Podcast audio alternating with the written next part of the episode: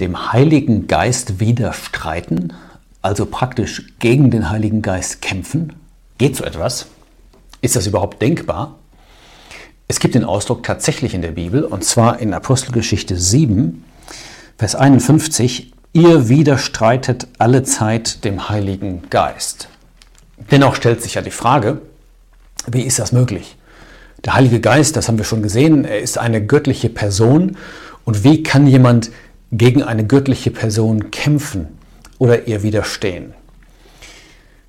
Ich möchte, um das zu beantworten, erstmal auf den Zusammenhang eingehen und dann überlegen, was bedeutet das heute? Inwiefern kann es heute sein, dass jemand sich immer noch in dieser Situation befindet und praktisch gegen den Heiligen Geist kämpft? Die Ausgangssituation hier ist Apostelgeschichte 7, also die Rede von Stephanus. Die meisten werden das wissen, dass Stephanus in dieser Rede einen Überblick gibt über die Geschichte des Volkes Israel. Allerdings ist das nicht einfach eine Zusammenfassung der Geschichte, sondern er gibt durch diese Rede ja eine Antwort. Er war beschuldigt worden. Man liest das in Kapitel 6. Sie stritten mit Stephanus, Vers 9 am Ende. Und sie hatten gesagt in Vers 11, wir haben ihn Lästerworte reden hören gegen Mose und Gott. Und dann sagen sie etwas später auch gegen den Tempel, Vers 13, gegen diese heilige Stätte und das Gesetz. Und Stephanus beantwortet jetzt diese Frage. Und in dieser Rede geht er zurück bis in die Zeit Abrahams und er spricht insgesamt von sieben Personen. Ähm, Abraham und Josef, dann spricht er von Mose und Josua. Dann spricht er von David und Salomo und schließlich von Christus. Und was er zeigt, ist, dass Gott immer in den Geschichten, in der Geschichte des Volkes Israels, wo diese Personen aufgetreten sind, dass Gott in Gnade gehandelt hat. Und das Volk Israel war eigentlich eine Antwort schuldig, nämlich Dankbarkeit und dankbarer Gehorsam. Und Stephanus zeigt, diese Antwort war ausgeblieben. Sie hatten, sich, sie hatten überhaupt keine Dankbarkeit gezeigt und sie hatten eigentlich immer dieselbe Reaktion gehabt. Sie haben immer Gott widerstanden. Und jetzt kommt Stephanus zum Schluss seiner Rede. Er bringt es auf den Punkt. Er redet seine Zuhörer nochmal an. Das ist nicht sehr schmeichelhaft, aber ich glaube sehr wahr. Er sagt in Vers 51, ihr Halsstarrigen und Unbeschnittenen an Herz und Ohren.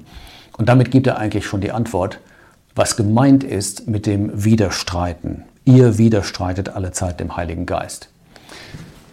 Denn unbeschnitten an Herz und Ohren bedeutet doch, sie wollten nicht hören. Gott hatte immer wieder gesprochen, in Gnade zu ihnen geredet und sie wollten nicht hören. Und wir lernen daraus, dass diese beiden Dinge Hand in Hand gehen, dem Geist widerstreiten, bedeutet praktisch dem Wort Gottes widerstehen. Stephanus richtet diese Worte an sie und die Reaktion ist, wie wir vielleicht erwartet haben, auf ihrer Seite sehr negativ.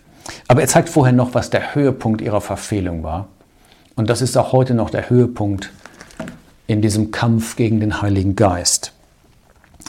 Er sagt erst, welche Propheten haben eure Väter nicht verfolgt.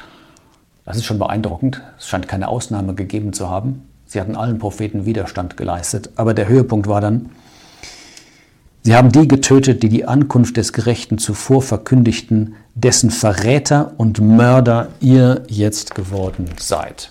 Mit anderen Worten, der Höhepunkt in dieser Ablehnung des Heiligen Geistes, in diesem Kampf gegen den Heiligen Geist, war, dass sie Christus verworfen haben, dass sie ihn abgelehnt haben.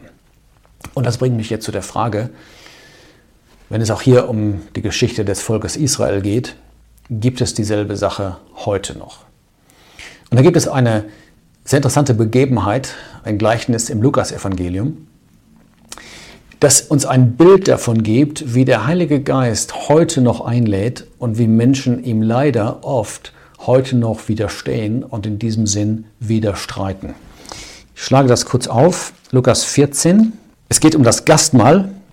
Vers 16 sagt, ein gewisser Mensch machte ein großes Gastmahl und er lud viele ein. Und er sendet seinen Knecht, interessanterweise nur einen Knecht. Und dieser Knecht ist ein sehr schönes Bild von dem Heiligen Geist. Die Geladenen werden erst einmal angesprochen, kommt, denn alles ist bereit, und dann fangen sie an und entschuldigen sich. Und dann sagt der Herr dem Knecht folgendes, Vers 21, geh schnell hinaus auf die Straßen und Gassen der Stadt, bring die Armen und Krüppel, die Blinden und Lahmen herein. Und dann heißt es in Vers 23, und nötige sie hereinzukommen. Das ist so ein schöner Ausdruck, nötige sie hereinzukommen. Heute noch wird das Evangelium weitergetragen. Menschen werden eingeladen durch Flyer, durch Traktate, durch die Bibel selbst, durch Gespräche mit gläubigen Menschen, mit Christen. Aber in ihnen wirkt der Heilige Geist. Und der Heilige Geist lässt sie sozusagen nicht zur Ruhe kommen. Er sorgt dafür, dass sie getroffen werden durch einen Vers aus Gottes Wort. Und das ist gemeint mit diesem Nötigen. Der Herr sagt dem Knecht, nötige sie zu kommen. Das tut der Heilige Geist.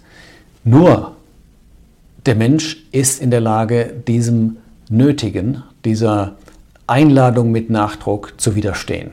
Ich sage nicht, der Mensch hat einen freien Willen, es heißt in Apostelgeschichte 17, dass Gott ein ganz klares Gebot gibt. Er gebietet allen Menschen überall, dass sie Buße tun. Aber der Mensch kann sich dem widersetzen. Und das ist eine fatale Sache und ich kann nur davor warnen, es ist absolut fatal, wenn man dem Wirken des Geistes widersteht. Warum?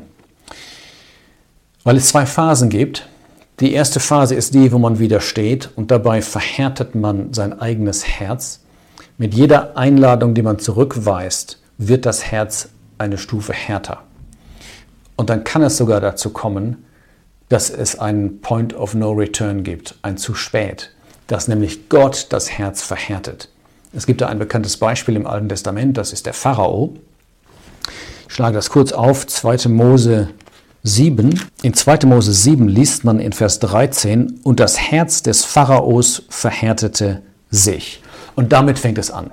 Erst ist es der Pharao, und das liest man mehrfach, auch noch in Vers 22. Das Herz des Pharaos verhärtete sich. Und in Kapitel 8, Vers 15 noch einmal.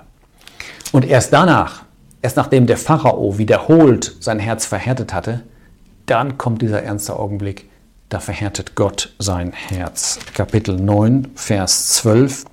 Und der Herr verhärtete das Herz des Pharaos. Das ist meine Warnung. Das ist das, was ich niemandem wünsche, der vielleicht dieses Video anschaut. Ich kann nur sagen, es ist gefährlich, dem Wirken des Geistes Gottes zu widerstehen. Und das bedeutet, dem Wort Gottes zu widerstehen. Gott lädt ein und es muss nicht dazu kommen, wie bei Pharao, dass das Herz immer härter wird, sondern man kann annehmen. Ich möchte gerne zum Schluss noch zwei Verse vorlesen, die dazu ermutigen.